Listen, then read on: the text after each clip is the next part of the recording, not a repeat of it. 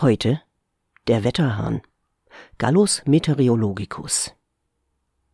Der Wetterhahn wird in den letzten Jahren immer mehr herausgefordert durch den Klimawandel bei gleichzeitigem Beharren einer treuen Fangemeinde auf zuverlässige Vorhersagen. Er ist auf seinem Gebiet ein Gott, allerdings einer auf Abruf.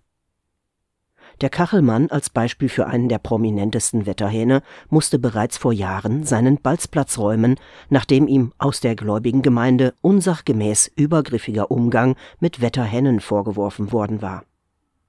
Ob diese Diskussion zu Recht oder Unrecht besteht, soll hier aus ornithologischen Gründen mal ausgeklammert bleiben. Was bei solchen Diskussionen jedoch immer vergessen wird, ist, dass der Wetterhahn das Wetter ebenso wenig macht, wie der Wasserhahn das Wasser macht.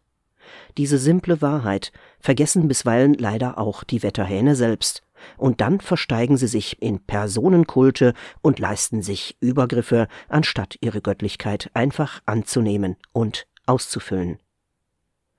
Dabei hat der Wetterhahn so viel mehr und so viel Wichtigeres zu tun. Wo geht es zum Beispiel in den nächsten Jahren mit unserem Klima hin? Lieber Wetterhahn, bitte berichte.